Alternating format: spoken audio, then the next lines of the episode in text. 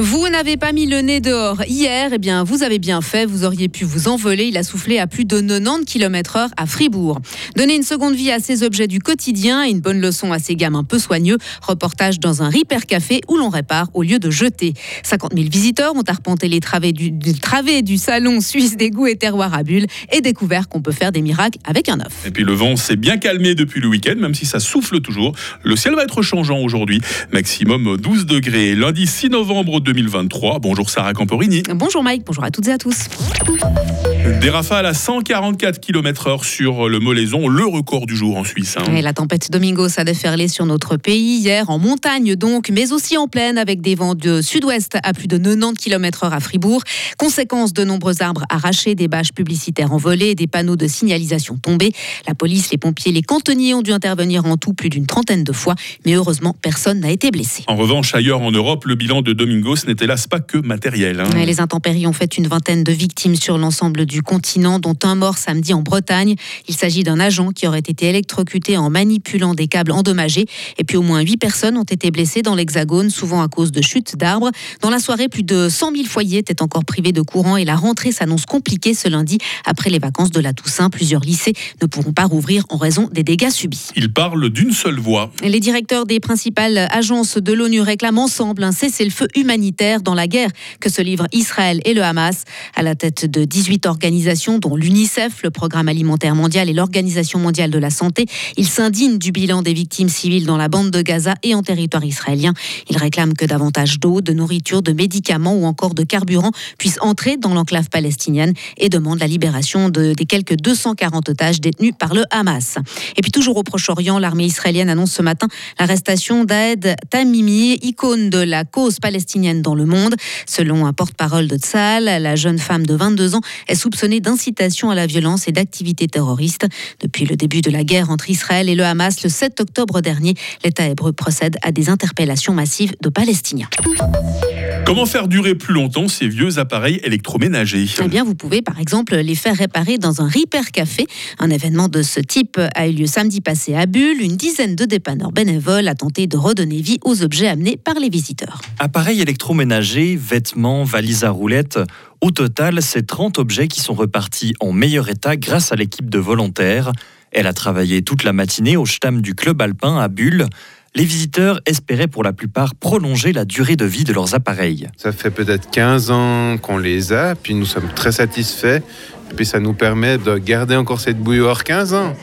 Et au final, de l'électroménager, maintenant qu'on arrive à garder euh, bien des années, j'ai envie de penser que ça existe. Pour d'autres, leur venue avait des buts pédagogiques, comme ces parents qui sont venus faire réparer une radio cassée par un de leurs enfants. Alors c'est le lecteur CD, il y a le couvercle qui est cassé et puis il lit plus les CD.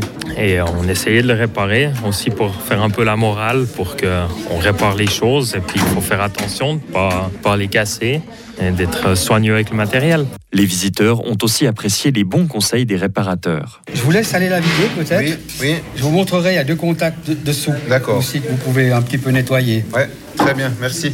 La satisfaction d'avoir fait une, aussi une rencontre avec ce monsieur avec qui nous avons pu échanger pour pouvoir réparer ces quelque chose. Et puis, euh, c'est même pas une satisfaction d'avoir gagné de l'argent, c'est une satisfaction euh, d'échange. Davantage d'événements de ce genre pourraient bientôt être organisés par les communes du canton. Un sujet signé Simon Gumi et Catherine Rutiman. Pour connaître les dates des prochains Ripper Café proches de chez vous, vous pouvez retrouver notre article, article complet sur Frappe. Et pour finir, Sarah, une édition record pour le Salon suisse des goûts et terroirs. le Festival des saveurs s'est tenu de mercredi à hier à Espace Gruyère. En tout, 50 000 personnes sont venues découvrir les 300 exposants, ce qui constitue un record d'affluence. Des métiers de bouche étaient à l'honneur comme des boulangers, des confiseurs ou encore des bouchers. La directrice de la manifestation, Marie-Noël Paquet, essaye d'expliquer le succès de cette édition. Je pense que c'est déjà un salon qui est euh, fort sympathique et que les gens apprécient, euh, apprécient beaucoup. Maintenant, il y a chaque année, chaque édition des variations quand même de fréquentation. Alors, est-ce qu'on peut attribuer ça à l'attractivité de l'hôte d'honneur ou alors est-ce qu'on on associe ça euh, aux animations qu'on a remis sur pied cette année, notamment le programme de la Reine Gourmande qui était attractif et puis qui plaît visiblement aux, gens ou alors un programme d'atelier du goût. voilà, c'est difficile de trouver une explication très, très rationnelle. Et plus de 5000 produits étaient présentés lors de cette 23e édition. Je me demande s'il y a des restes, parce que moi je me prépare un peu de cuchoule pour le petit déjeuner ce matin. je vous comprends. Voilà, si jamais je partage avec vous, il n'y a pas de souci, Sarah. Le reste de l'actualité avec vous dans 25 minutes. Retrouvez toute l'info sur frappe et frappe.ch. Il est 8h05. La météo avec Bauhaus Matran, ton spécialiste pour l'atelier, la maison et le jardin. Économise maintenant du temps avec Click and Collect, bauhaus.ch.